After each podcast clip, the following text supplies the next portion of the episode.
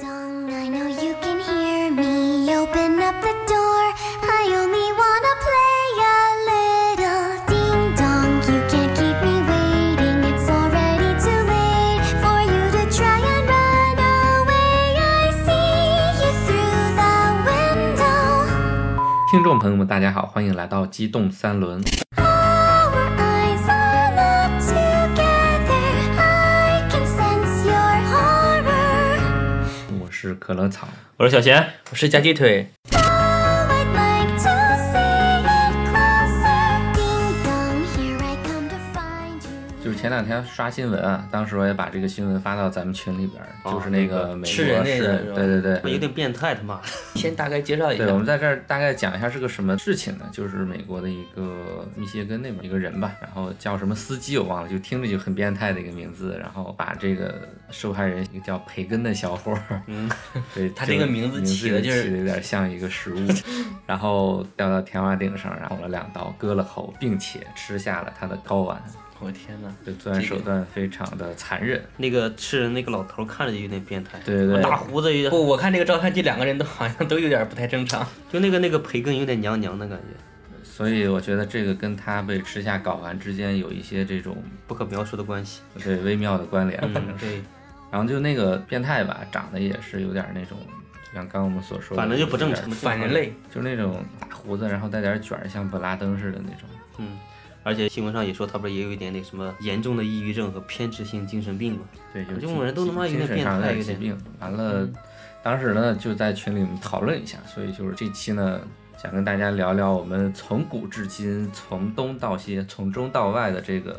食人案件，这一期比较惊悚啊，如果说有一些未成年朋友，建议你们放弃这一期的收听。对，嗯，就是别在饭点儿上听这一期，确实有点那个，反正我在整理资料的时候有点倒胃口。我也有点倒胃，哎，太变态，真的就是这个我刚提到那个犯罪分子长得有点变态嘛，这正常不过了，好吧？就是你在看相关资料的时候，一般这种作案的人真的是他们的面相可以说明一些问题的，嗯，看着挺难受的，反正是，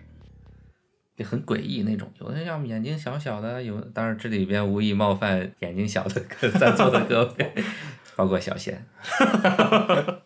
所以今天就我们帮大家做一次彻底的猎奇，整理，对，这个其实我之前也看过一个新闻，是一个日本的，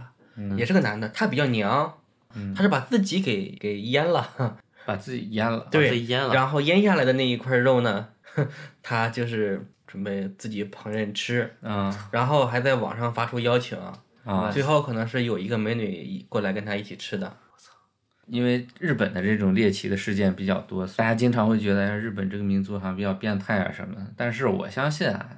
应该还是那么一小部分比较变态，大多数应该还是比较正常的。对，所以就刚才那个腿哥讲到的日本的这个事情，我们这儿想讲讲另外一个骇人听闻的、骇人听闻的， 就是非常不只是日本了，让全球比较震惊的一个案件对。嗯，关键是他吃了别人，而且没有受到法律的制裁，并且逍遥法外，在日本这个社会里边又继续度过了他的余生。这个故事呢，是发生在一九八一年的法国巴黎，就是有一天早上啊，当时是有那么一对老夫妇，他们正在公园里边散步，散步是吧对，然后就是看到一个小青年，他拖了俩大行李箱，反正挺费劲的，就往河边走。要上前帮忙啊是吧？然后他没想上去帮忙，就是老人没事儿干，反正在那儿就盯着看呗。嗯对，然后就他拿俩行李箱往那儿一丢，然后就慌慌张张的拦了个出租车，然后就溜掉了。这事情很诡异是对吧？他老人就很匪夷所思呢，就觉得因为这个地方它又不是火车站，也不是飞机场，你拎俩行李箱干行嘛李？箱，你拎就拎吧，你往这儿一丢，嗯然，后就跑了。完了跑的还挺慌张，反正怎么看都不对劲嘛。后来就报警了。值得怀疑，报警了之后来一看，俩行李箱里边装的就是那个女性的尸体的一部分。被被分尸了是吗？对对，就是被吃掉的剩下的。哇塞，我对，然后就是这个时候应该还不知道是被吃的是吧？对对，但就是反正就警是察来身体了被割掉一部分。对警察来了以后，发现这个少了一些部位，对吧？ 后来就警察很快就确认了这个受害女性的身份，她是一个荷兰女孩儿，嗯，然后也是在法国留学，然后读书，然后她跟这个就是说这个犯罪嫌疑人或者这个罪犯，啊，他们是同学。后来也就是案件发生的第四天，警察就把那嫌疑人佐川一正呢也给抓了。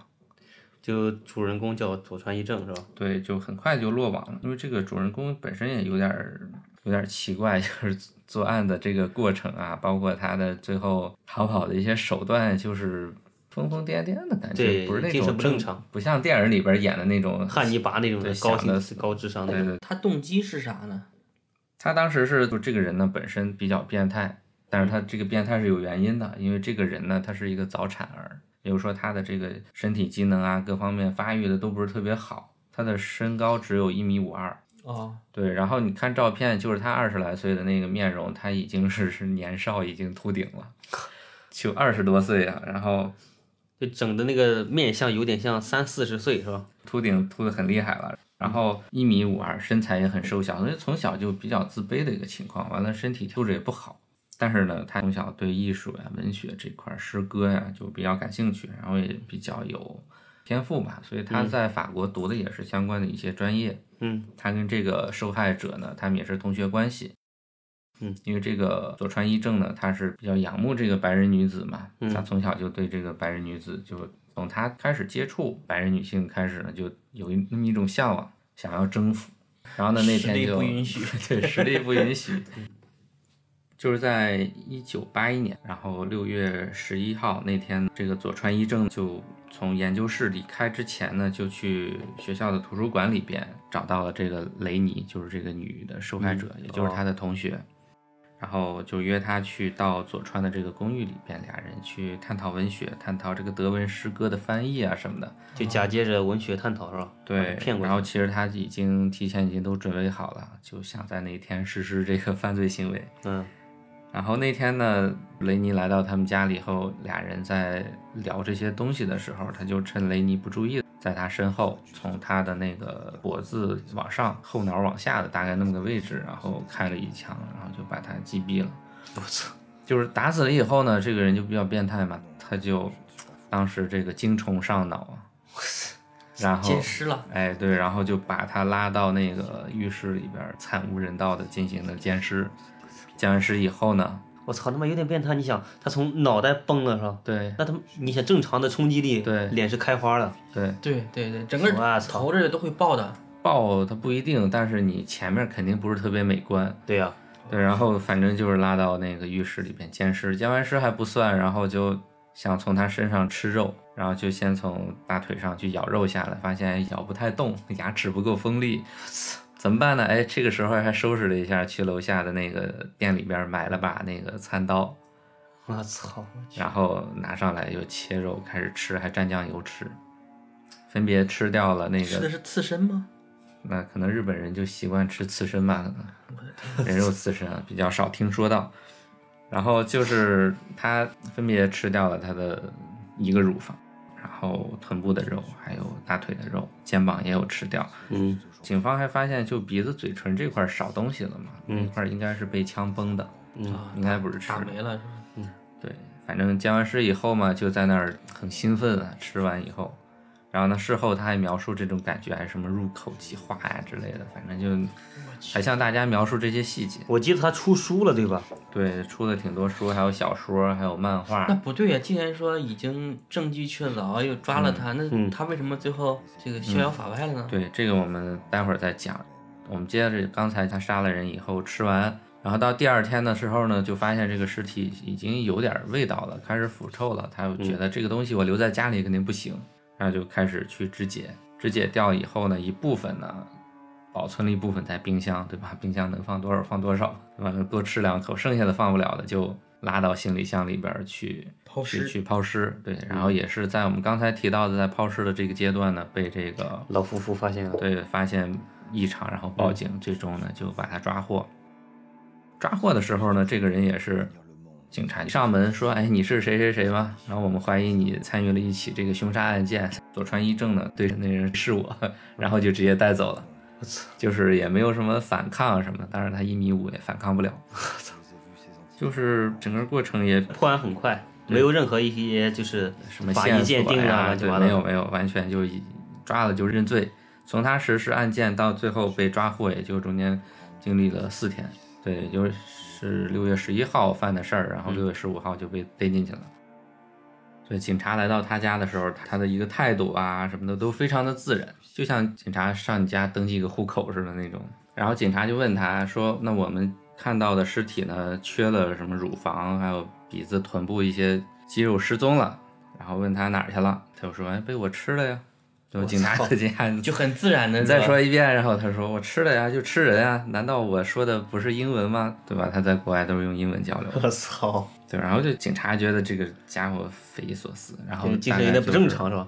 对，以为大家在说瞎话了，感觉。然后他就向警察交代这些作案的事实，他就说他天生就是变态，我天 生他就觉得从小就是这样，嗯，然后他的弟弟也是，后来他和他的弟弟拍过一部纪录片，也是一个意大利人还是哪儿拍的一个纪录片，然后就是讲他跟他弟弟在里边讲他们这些比较变态的一些心理的一些描述吧。我嗯童年经历嘛，他弟弟是一个比较自虐的那种，甚至自虐到有时候要上医院的这种情况。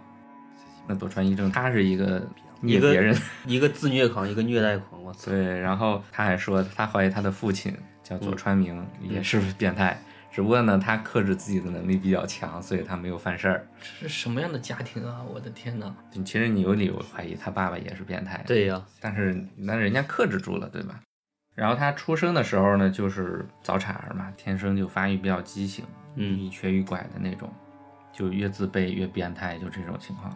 而且在他上中学的时候呢，就是进入青春期开始发育的时候，他发育的那种性欲跟我们普通的这种男孩儿可能还不太一样。他又看到女孩儿裙子下面露的小腿，就想上去咬两口，我的天哪！无法克制的那种，就比较变态。别人是可能有什么性欲啊什么，他就想对这个异性去去去想吃。我操，然后就是这个情况，其实他家里人也知道，知道了以后，他爸也是非常严厉的去教训他嘛。他爸呢是日本最大的一个水处理公司的一个社长，叫立田工业还是叫什么的，反正也是比较有资本的吧，是个企业家吧。有财力对的家而里比且较有而且钱年代是八十年代，那个时候对，这正好本是泡日沫儿本经济特别最发达的时候，巅峰状态，对，最有钱。 他爸也挺生气的。反正就后来呢，就是也看心理医生，看心理医生呢，后来也没什么效果。后来他爸说，干脆你送到那个国外吧，你在日本小心你给我惹事儿。然后其实他在出国之前呢，就也发生过一件事情，啊嗯就是在日本的时候，在日本上大学，当时是有一个德国女孩儿，最开始她没就在接日触本的德国女孩是吧？，对他没接触白人女性的时候，他只是对日本女性。后来接触了白人女性，发现哎又大又白又高挑怎么样的，突然就换了目标了，兴趣方向也变了。然后有一次呢，也是跟一个这个外教吧，算是德国的这个女孩儿嘛，嗯，一个外教，然后私下关系可能处的还不错。完了有一天呢，他就把持不住，跟这个德国女孩儿去表白了，嗯，哎说什么我喜欢你啊什么的之类的。总之就是被拒绝了， 对吧？他可能也有预期，他会拒绝我。想一般是会被拒绝 的。对，然后他就那种变态的思想，那那种情感就上来了。有一次，他就爬到了这个德国女孩居住的这个公寓，那个是三楼。嗯，然后他当时其实也是带着凶器去的嘛，据说是想拿那个枕头把人女孩给闷死。嗯，但是呢，由于他一米五二，对方是一个德国女孩，一米七多，可能不止。我印象中，我高中的时候也有那么一帮那个德国人来留学交换的，可能是哇，那基本上都一米八、一米九的那种身高，你知道吗？我去，所以就是没在错体力上就有悬殊。总之呢，他作案未遂呢，然后这德国女孩儿怎么办吧？最后家里边儿私了，据说他爸当时给他掏了有一千五六百的日元，当时换算成人民币也得一百多万了吧，不少一笔钱了。嗯是上世纪八十年代。八十年代相当值钱啊！对，总之呢，就是之前犯过这么次事儿，然后呢，这第一次对这个白人女性发动过袭击，然后后来不是就他送到那个国外去了吗？妈的，狼入羊群了，我操，就他爸想的，可能你出了国外呢，对吧？都不是你的环境，不是主场，你应该也不会想着收去敛犯了事儿很啊，多或者怎么样的。对，总之他又去了。去了以后呢，就是跟认识了另外刚才我们提到的这个被杀掉的女孩。嗯，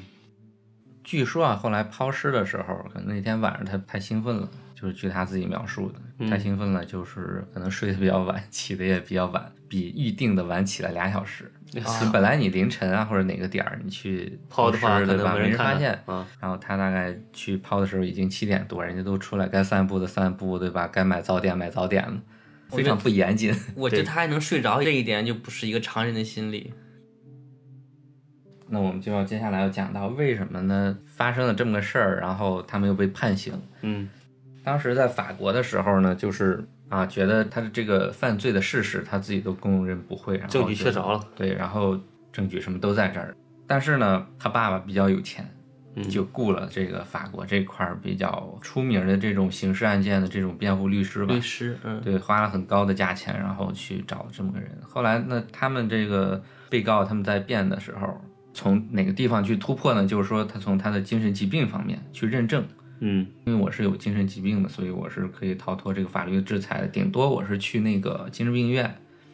那当时也是去提供资料嘛，就向这个法院、检方去证明我是这个嗯有精神疾病的有精神疾病的。因为像在日本的时候，他也犯过一些事儿，嗯也看过呃心理医生嘛，对吧？你这个记录也都有。嗯另外呢，就是好像他是有一个腹膜炎，小时候在日本犯过腹膜炎，但是翻译过去的时候不知道怎么翻译成脑膜炎了，哦好好所以好反，正脑子也出点问题。然后就加上你的确实有精神疾病治疗的这个历史，最终呢，法院就是判定这个人有精神疾病，那就把他关到那个美国的那个法国的，呃法国关到法国的那个精神病院里边儿。嗯后来呢，关了大概有十四个月左右吧，就被放出来了。为什么放呢？当时主要是这个日本人出了这么个事儿以后，日本那边有一些比较变态、比较猎奇的人就觉得，哎，这个事儿好像拿这个故事出来能赚钱，然后就找这个佐川一正说。我们一起去出个书，出个就是描述这些事情的一些书给出去读者卖钱嘛看，对吧？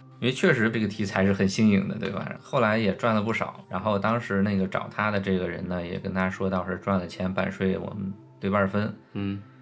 那加上当时在法国社会呢，因为这么个事情，那你住到精神病院里以后，花的是法国纳税人的钱，嗯你还自己又能挣钱，完了这个就法国人那会儿也没事儿上街抗抗议啊什么的，觉得你不要乱花我们纳税人的钱什么的。总之 是迫于各方面的压力吧。哎嗯后来加上他爸可能在日本的一些运作吧，嗯在或者说国际上的一些运作，然后就最终呢把他就是引渡转回移日到本了了等对于遣返引回日引本，渡到回引日入本日本，对，然后在日本也是继续待在这个精神病院。嗯你作为一个日本人呢，在法国那边去犯罪，你判定成精神病人，嗯对，当时其实还有一个理由就是他是外国人，日本人，然后被害的那个人呢是荷兰人，都不是法国人。哦就然后另外再加上预算这块的一些问题啊什么的，最终呢把他遣返到日本。嗯你在法国那边，因为你是一个东方的人嘛，人家也不熟悉你的文化，你在那边装疯卖傻，可能也没人看得出来。因为本身你东方人过去就在他们的眼里就不太正常，哦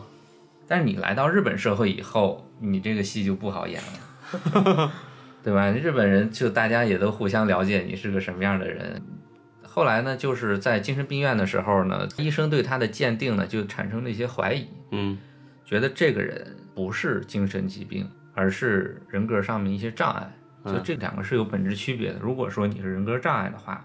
也得负你法是律要对你是要负法律责任的。哦然后后来呢，日本社会就对他加上大家对这个事情比较抗议嘛，觉得他杀了人怎么还逍遥法外什么的，然后最终又提起了一个诉讼，嗯就说要对他去判刑啊什么的。那这个时候又遇到一个比较蛋疼的问题，就是他们日本检方是拿不到证据的。哦因为在法国那边已经认定这个人是个精神病人，我们已经对他进行了判决，判决效果就是他无罪，但他有精神病。在法国来说，他们的机制是我不会把这个作案的各种材料提供给你。你没有材料，相当于没有证据嘛，在国外，而且已经发生了几年了，然后检方也拿不到证据，最终呢，那鉴定结果呢，又是没有精神病， 就是最后又没进监狱，也又从精神病院出出来了，来了，操然后就逍遥法外。嗯那出来以后呢，就是靠什么赚钱呢？就是靠他这些比较猎奇的这些经历，然后他自己也有喜欢把这些事情讲出去。有文学的嘛写的对，然后他先后好像据说发布了十八本小说，还写过漫画，拍过两部 AV。哇所以，但是你也可想而知，虽然他这么受追捧啊，其实也是只是受那种比较小众的猎奇的猎那奇的一种些爱好者不怎么正规的那种媒体我觉出得版大商部之分类的正。常的人还是要谴责他，对啊呀对，所以就他要谴责他，以至于还有他爸爸，就是他们一个家族嘛，在日本那种那个社会的话，就是嗯比较讲信誉的一个社会，家里边出了这种事儿，他爸爸也面上无光嘛。你看日本动不动道歉呀，动不动什么自杀，对自杀，还有那种引咎辞职的，对吧？这种事情经常发生。所以他爸当时也是在日本社会有点混不下去，本来挺有财力的一个人，然后就他爸也从那个社长卸任了。就是他爸后来的生活也是比较穷困潦倒，加上后来泡沫破裂了，嗯，反正家里边经济情况非常差。就是还要靠着他小说养活。 小时候是他自己养活的，因为父亲已经跟他相对断绝这种来往反正了嗯不管是资金还是各方面来往都断掉了。然后他自己也是花天酒地，就这个人本身精神也不是特别正常，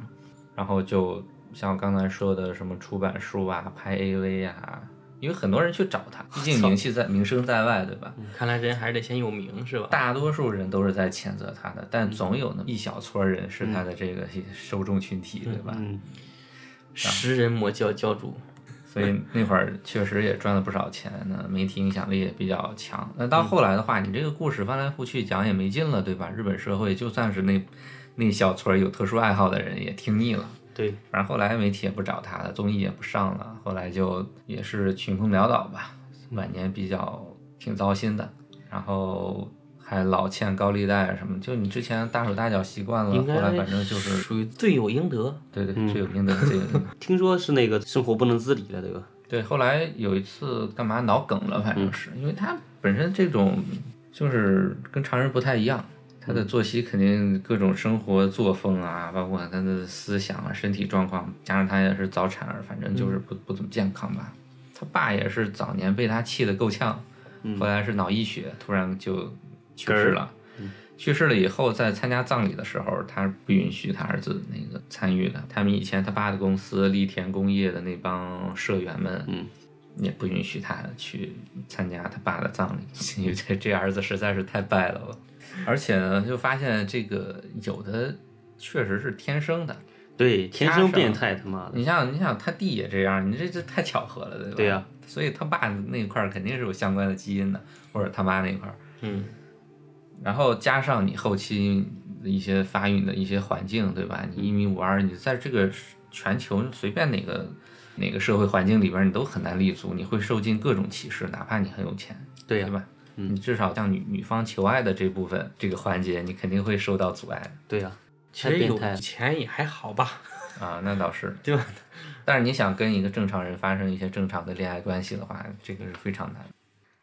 说起来，就是前两天那个我们那个同事有一个群，然后在这个群里边儿，当时讨论一个问题，就是浙江大学那边有一个渣男，嗯，这个渣男呢是混那个金融圈的币圈的，确切哦的说，对，然后就反正喜欢坑蒙拐骗，然后就各种骗女孩儿，嗯，同时连麦很多女孩儿，哇塞，甚至呢，是他们这帮受害者呢一起回忆过往的时候，发现，哎，那天晚上他还跟我说了什么什么话，然后另外一个人说，哎，那天晚上他不正在跟我聊什么币圈的什么东西吗？啊，另外那边说那天晚上他不是在正在跟我啪啪啪吗？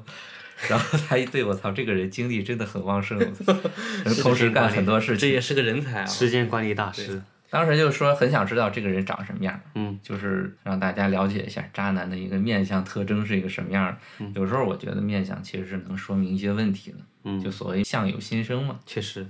你这这变态这个面相确实是有的，一眼就能看出来嘛。你就像刚才我们提到这个佐川一正，真的那个我看到他的那个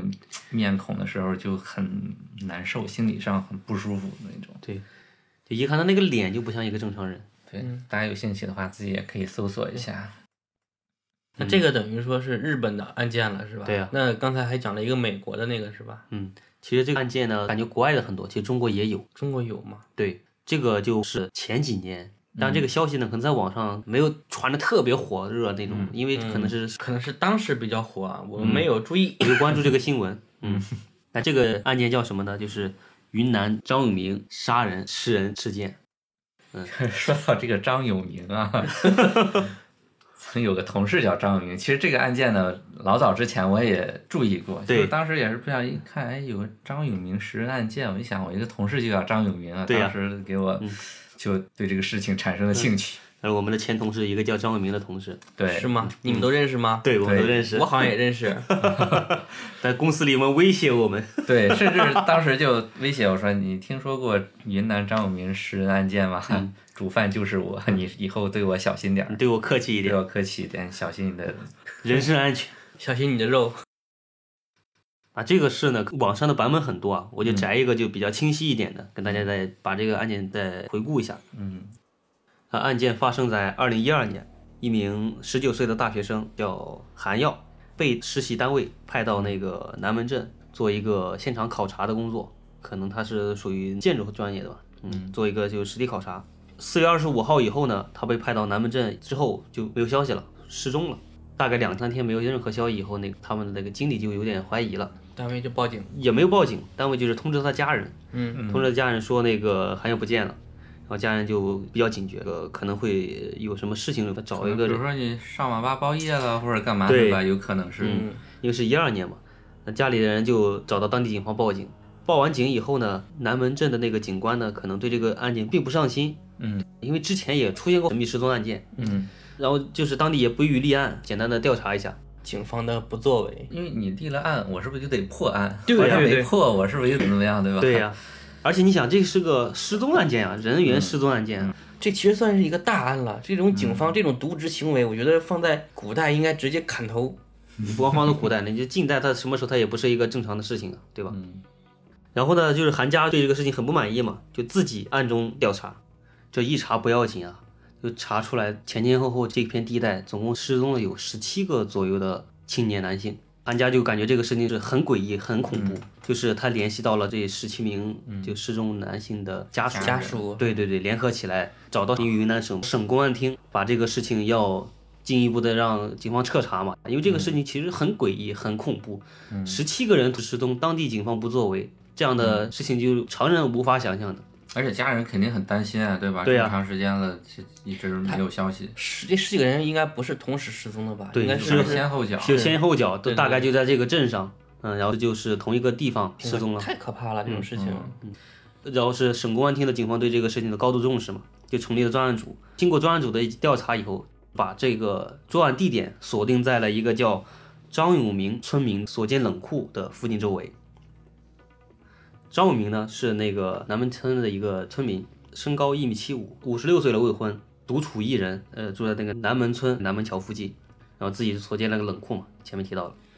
因为张永明呢，他有前科，再加上村民反映，就是晚上是经常会出现一些异样情况，嗯，比如偶尔的时候，他家里的狗会狂吠不止，嗯，然后他会把电视的声音开得很大，嗯，就像感觉他想掩盖一些不可告人的秘密，然后警方就把这个目标锁定到他这个身上了嘛。然后是办案中呢，民警去他家搜查，嗯，发现了五个巨大的塑料桶，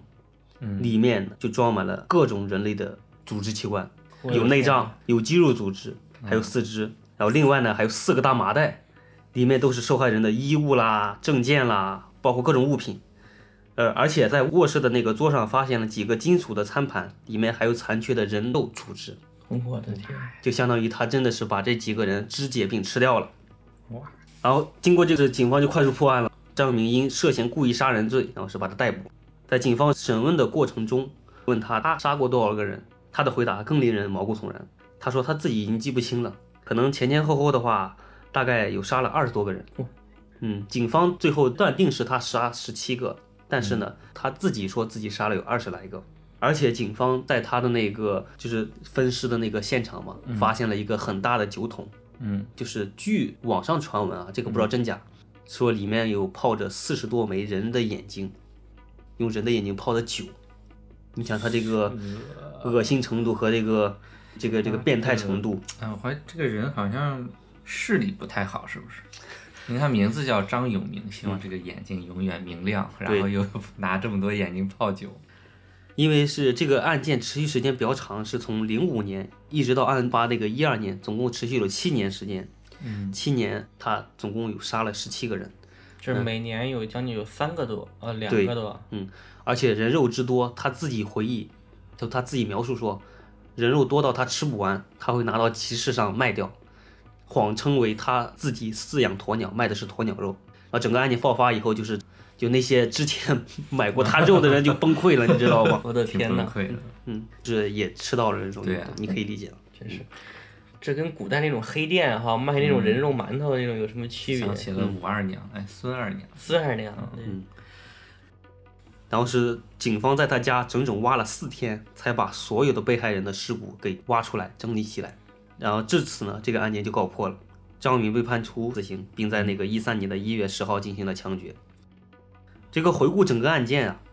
这个张永明他就是从小到大，他都是一个比较性格孤僻，而且有一点心理变态的一个他们的家族有没有跟他有类似的这种？嗯，那倒没有。而张永明这个人呢，就是我前面提到的，从小就是性格孤僻，虽然长相就是一个老实巴交的样子，但是他那个心理的变态程度呢，从小就异于常人。在他小的时候，就他只有一个朋友，呃，网上化名叫陆世荣，嗯，愿意和他做朋友交往，两人关系非常密切。大概是在九七年的十二月的时候，年关将至嘛，然后两个人玩得很晚，玩了一天，然后是就在张永明一再的那个邀请下，呃，陆世荣就说我不回去了，就是跟他在一起睡一晚上，然后明天一早早再回去。嗯，然后是在陆晚上睡觉的时候，朦朦胧胧之间就感觉就身体一阵剧痛，睁开眼以后发现就是张永明正拿着刀在砍他的脸和脖子，就砍他头部和脖子，然后他就拼命的痛哭嘛，嗯就惊醒了那个张的家人。啊张的家人就慌忙中跑去，发现陆被张四肢绑到床上，嗯然后正在用菜刀砍他的脸和头部，全家人都吓傻，嗯因为当时张永明只有十八岁，然后陆呢才十 六岁。哇然后是这个案件发生，你想想，当时如果说按照现在的刑法来说，他已经算是构成故意杀人罪了，嗯，肯定要判处一些徒刑或者最少最少你判个十年啊十几二十年，这很正常的事情，这对都吧？属于个谋杀了，我觉得对谋杀罪啊得十年起。对啊，然后呢，张永明被捕的时候，他谎称自己是在梦游。当时那个年代嘛，七几年、七十年代那个法律也不健全，而且那个陆世荣并没有死。嗯，呃，于是呢，就在村里开了个批斗会，只把张永明判了一个六个月的劳改教养，就把他放出来了。嗯，然后这就是他小时候第一次尝试杀人，但幸亏没有得逞嘛。陆世荣也算是捡到一条小命，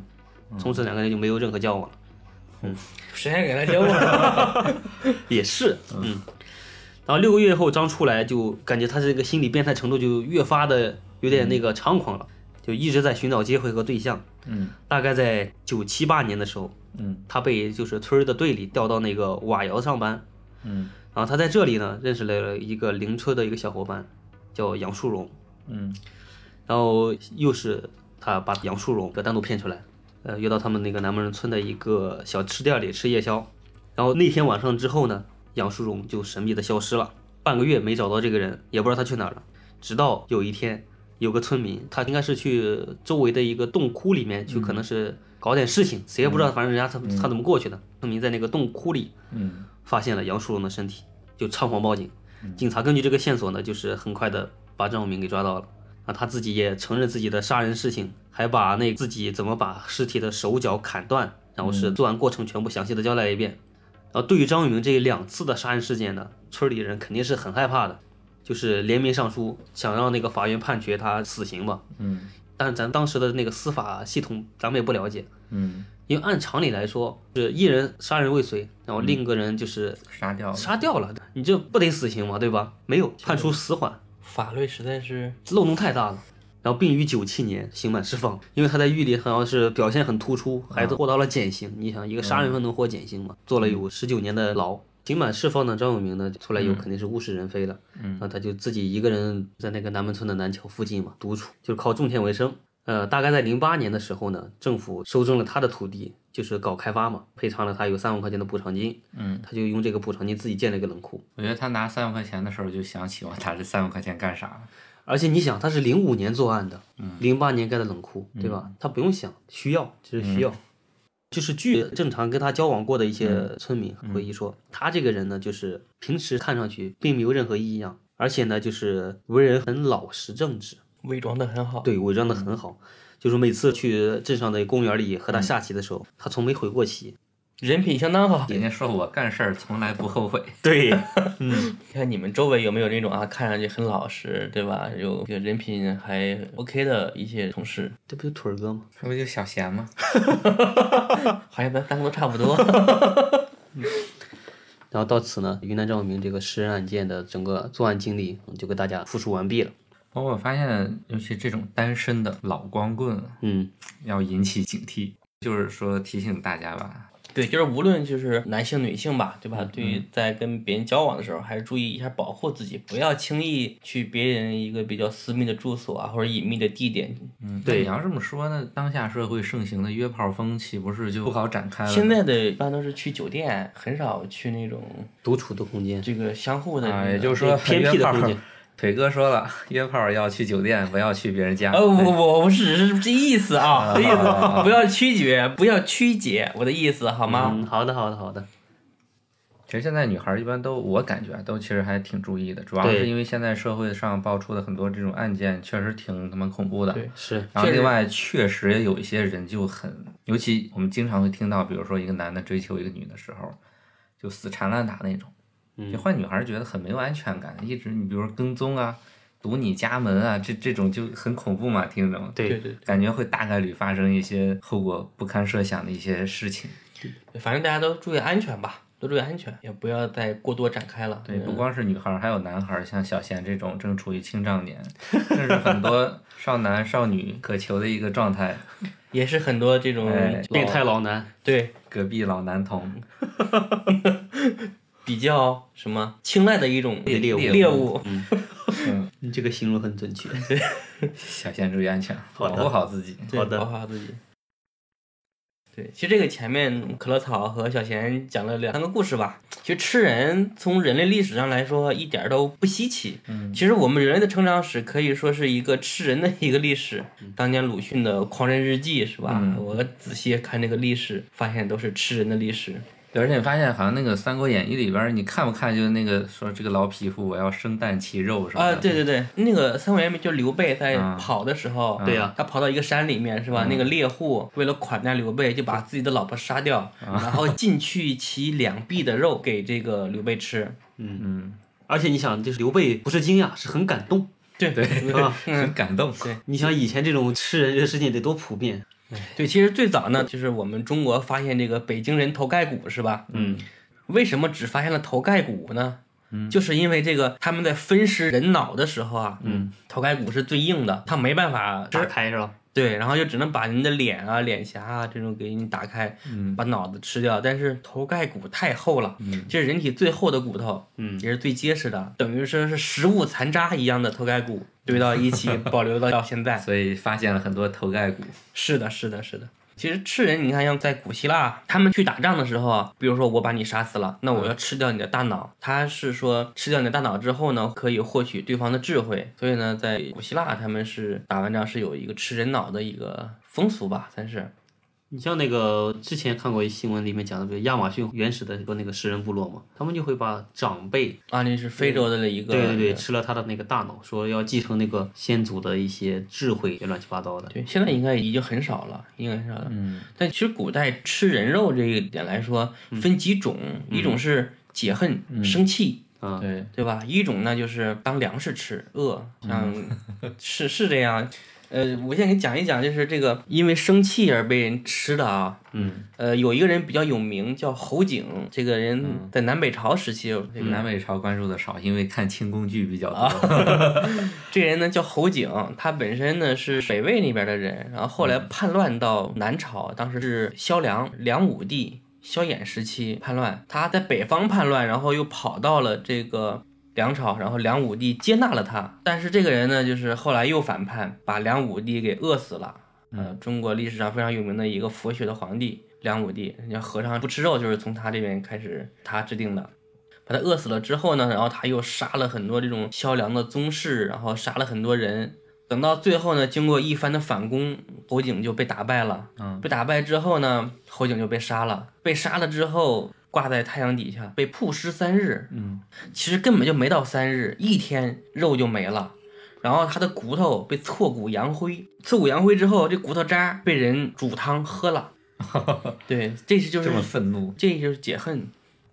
哎，以前看那个《封神榜》里面不是说比干的儿子就被那个纣王给剁成肉不，是比干的，是那个周文王的大儿子伯邑考被那个纣王给剁成肉泥，做成丸子，做成让肉那个丸子，让那嗯个周文王给吃了。周文王其实通过这个占卜已经算出来了，但他嗯又必须要吃。对，吃完之后呢，他就这个出了宫，就吐出了十二只兔子。嗯，对，啊因为吐出来是自己儿子的肉嘛，嗯叫兔子，后来就把这个小动物叫兔子，就是这么来的。啊，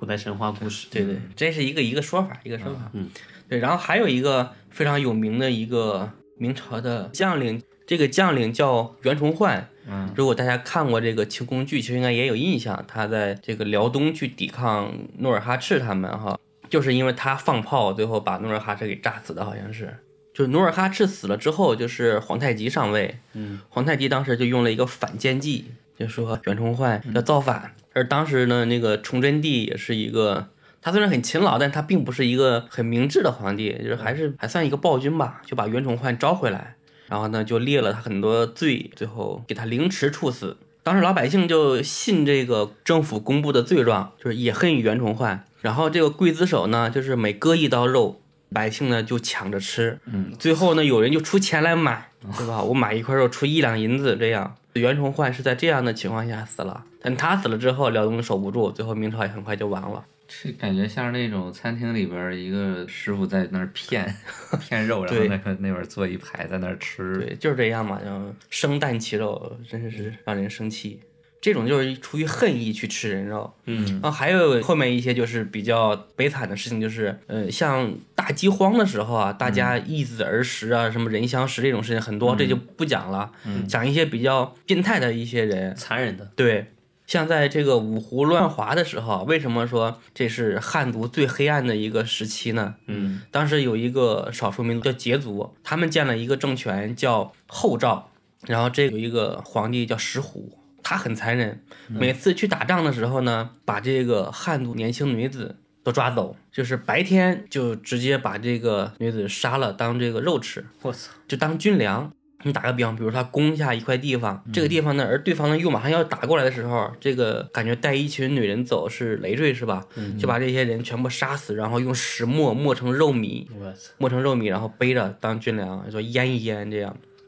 然后他们呢，把这种汉人的女子叫两脚羊，你是两只脚的羊，嗯可以随便吃，这是两两脚羊的一个哦这称个呼。好恐怖啊！这是五胡乱华的时候，嗯，然后后面还有啊，还有一个时期呢是五代十国。五代十国有一个军阀叫秦宗权，他是怎么吃人呢？他是把对方的这种军人和百姓杀了之后，用盐腌起来当军粮运着走。嗯就我到哪儿我就吃哪儿。还有一个同时期的一个军阀叫赵思婉，这个人也很有名，大家可以去看啊。他喜欢吃什么呢？喜欢生吃人的肝胆。那我他就说用酒就着这个人的胆一起喝下去，就是可以增加自己的胆量。说哇一个人一旦吃掉一万个人胆，嗯，那就是勇者无敌的状态。但他最后没有吃到一万个就就死了。然后还喜欢吃生切的人肝，就生吃的人肝，嗯，就是把人绑在柱子上，一般也是那种年轻的女性嘛，就是让那个厨师一刀下去把这个肝的部位给剖开，啊然后把肝取出来，然后就切成片儿，他就吃。他吃完的时候呢，那个人还没死，哇，还在活着。这玩意儿先整点儿高胆固醇，这是高嘌呤的这种，对，这种很残忍，活不是是久。的这个嗯饮食太不健康了。就是他一共是吃了四百多副的人的肝胆，四百四十多副，这是网上查的资料，这就不知道真假了。嗯，他最后也是一个被斩头的一个下场，惨吧？嗯。然后还有人呢，有那种变着花样嗯吃人肉的。这个人是隋末起义的时候啊，也是一个军阀，他叫啥？叫朱灿。怎么他妈的军阀都这么变态？你不像变古，态干不了这活儿啊！也是，嗯你像我操古代打仗这种事情很多，你去看看这个历史，打仗的时候都是把人杀了当肉吃一样的。部队不吃肉，那三天就没有战斗力了，一天就没有了，别说三天是吧？他必须要吃东西。嗯，这朱灿呢，他就跟别人说：“我打仗从来不带军粮，啊， 打哪儿吃哪儿。”我操，就直接把人抓起来，就把人杀了，就直接当军粮给吃嘛。然后呢，他还总结出来经验，嗯，然后在部队内部还举办这个烹饪比赛， 然后交流这个食人的这个心得啊，使用方法。呃，他有一个非常有名的一个归类，啊，就是把人啊，就是按照不同的年龄段儿去归类，把小孩子的肉呢是评为上等，然后叫合骨烂，放在锅里一起炖，连骨头都可以一起炖烂，然后一起吃，叫合骨烂。嗯，还有呢，把年轻的女子叫不限羊，什么年不现象？年轻的女子这个肉质很鲜美，不用去羡慕羊肉，嗯哦叫不羡羊。啊跟前面那个两脚羊是异曲同工之妙嘛，对对。然后呢，就是经济价值比较低的老年人了，实用价值，我们叫经济啊价对对，值使。用价值，使用价值。老年人被称为什么呢？被称为叫烧把火，因为肉就不容易烂了嘛，你得这个多添添点火对，多加一把火才能把肉炖熟，这样。操，称号还挺多。对，所以在古代乱世的时候，人根本就不是人。那很多人都评价，对吧？宁做盛世一条狗，不做乱世一个人。当年这个张献忠屠川的时候，对吧？也是吃人。而且据说张献忠的那个房子里边儿，他喜欢收藏那个女性的脚，他剁了很啊，多对女孩对的对脚，然后，对，据说据是说垒得非常高。最后经过张献忠屠川以后，整个四川的人口统计完之后，只有一万八千多户，我操，人口也就剩十几万人。四川呀、那么大的一个地方被杀光了人，想想真是残忍。所以对现在能活下来的，是不是都是以前名门望族之后啊？差不多吧，不是一般人对对对哎对，我们祖上都是很厉害的。你想，经历过这么多动乱，对吧？我们还能到今天，嗯也可能是投胎转世了。哎你们你们以前有没有看过？就网上传过一一阵儿啊，后来被辟谣了，嗯，说那个婴儿汤，那个是真他娘的恶心，哎我操！那你要这么说起来的话，那是什么？就是医院里面堕胎的那些小孩儿是吗？对死婴。对嗯然后那些有钱的大佬就买过来嗯炖汤喝，对后，来好像说是发生在广东那块儿，是有，好像是有，但我知道好像有吃这种胎盘的，胎盘是有的，胎盘，胎而且是胎盘叫被称为紫河车是吧？在中药里，这个咱就不知道了。但是我查过，好像胎盘我叫紫河车我。听我一些他那个他父母是医生的那种说过，他说他小时候就吃了很多胎盘，小孩儿嘛，据说是对，据说大补，对，其实没有，你就是一个胎盘嘛，里边那些物质什么东西，其实也很容易分析，你能有多补呢，对吧？让我想到的可能也是一些高嘌呤、高尿酸的一 些一一些组东西织啊。那个婴儿汤那个事是我在零五还零六年的时候，小学的时候看到的，我操，那是童年阴影了的。那会儿我正快上大学了，我是上大学了以后，那会儿有一些什么帖子啊，什么有这些东西。零五零六年你上大学了，快上大学，我操我是零七年上大学，是的，是那时候就是我感觉是那种什么校内网啊这些网站，当时流传还很嗯各多，种，所以而且那个时候刚上大学，刚接触互联，哎也不是还刚有接触吧，还反正有也割是割人肾的那种，就那会儿觉得网上出什么东西，你都觉得是真的。对，信以为那真。时候真的是出了好多的那种谣谣言的文章。嗯对对，而且主要是以前的那个网络监管的没有审核机制没有基本没，有想发什么发什么。监管跟法律都是后来补齐的、补对全的去完善的。对，你像刚才咱们聊的那些杀人啊，很多都是坏人啊，像秦嗯东权这些都是呃恶霸一样的军阀，对，还有一些被史书一直颂扬的一些人，嗯，就是在安史之乱的时候，唐朝有一个非常有名的一个守将叫张巡，嗯，守睢阳这一战，他嗯用七千人守了三年嘛。据说到最后城里没粮了，那些有志之士贡献自己的家人去给他们当军 粮。 他妈的有病啊！他妈自己上啊，贡献家人的。嗯不同时期的不同不同文时化嘛区，你经过不同的洗脑方式，你的认知是对不一样的。好吧，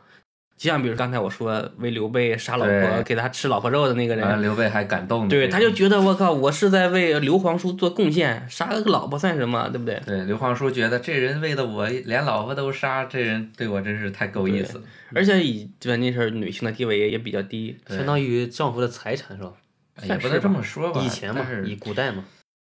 反正在张巡守城期间啊，据说一共吃了三万多人。我操！就是先是吃老弱妇孺，嗯，到最后又吃那种受伤死掉的士兵。反正先从没价值的开始吃起。对，对，所以这个吃人的这个事情真的是也算是惨绝人寰吧。就刚才都是变态的那些，像那个近些年的，一九四二年，就是河南闹大饥荒的时候，其实也出现过一些人吃人的事件嘛。也就是为了生存，对，这种我觉得是出于生命所需要的这种物质，你被迫去吃，我觉得还是有而情且可原。吃应该也是去世的人，或者说是不是活人吧？就是我查资料的时候查到了，河南闹饥荒的时候，一个外国人叫白修德，然后与当时时任那个《泰晤士报》的一个记者叫哈里森·福尔曼，他们就是去河南考察那个灾区的时候嘛，想一探虚实，就在路途过程中看到一个妇女去要把自己的小女儿给吃掉，据那个报道上说，是一个马姓妇女试图吃掉自己的小女儿，然后是婴儿的肉呢就被作为那个证据呈堂证供了。嗯，但这个妇女就是在案件过程中就是辩称自己女儿是先死的，她只是吃了一个死人肉，并没有说把小女儿杀了就再吃。哇，这种事情太多了。哇，我想想还是珍惜我们这个现在美好的生活 哈。这个该吃好吃的就吃好吃的，别哪天打仗了以后你就要去吃人啊，你这个不是吧？你这个打了仗就得吃人吗？这个啊。他也哎也就不那是意啊，思对对。现在的这个后勤保障系统已经很好了。嗯你看对对嗯前段对时间跟印度对峙是吧，在高原上还能吃火锅儿， 只能说以前的资源比较匮乏，这种事情会出现嘛，对吧？对。保障能力太差。还有一个，其实现在已经是法治秩序非常好，但是呢，依然还是有很多变态对，生存于我们的周围，每个人的周围都有。至于是谁呢？你可大家可以去网上找一些这种辨认变态的方法。另外呢，多谨慎一点吧。对，现在我的话，出去的话，虽然我是个男的啊，但是有时候也会有一些这种安全防范，就不太喜欢跟陌生人去做各种搭讪。怕被人劫色。 呃，解色倒不一定，反正要么骗钱啊什么的，这是这个是很大概率会发生的一些事情。基于我过往过往的一个生活经基于验，第七期和第八期的经历，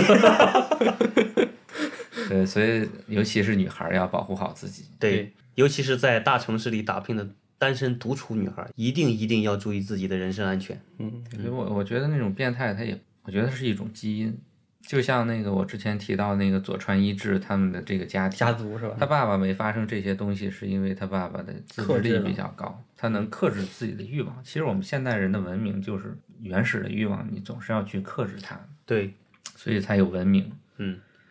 包括刚才提到那个云南那个赵明，对，他也从小就是有一种心理变态的一个，所以我在之前想，那这些变态的人，他要不然没有没有女朋友，或嗯者没有男朋友，不能传宗接代，或者说被法院制裁了之类的，那是不是这种基因最后就会灭绝呢？我想一下，不会，因为它其实就是每个人都有，根深多少都有。对心底的一个欠缺欲望。对，只不过有的人可能他在克制上不太好，或者因为社会没法环控境、制住家庭环境导致他可能没控制住。对所以我觉得这个基因可能是不会灭绝的，它会一直存在。那我们能做的就是一个是克制自己的这 种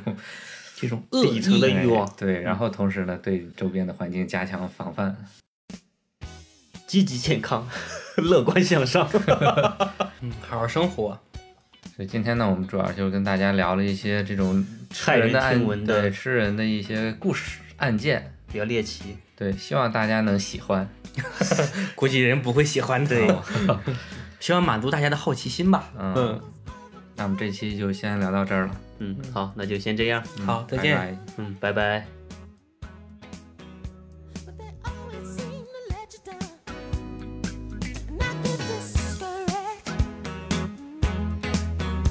Cause I never see you anymore. And I need your love, babe. Well, That's all I'm living for, yeah. Didn't wanna pressure you, baby. But all I ever wanted to do, I wanna be your lover. I wanna be the only one that makes you come running. I wanna be your lover.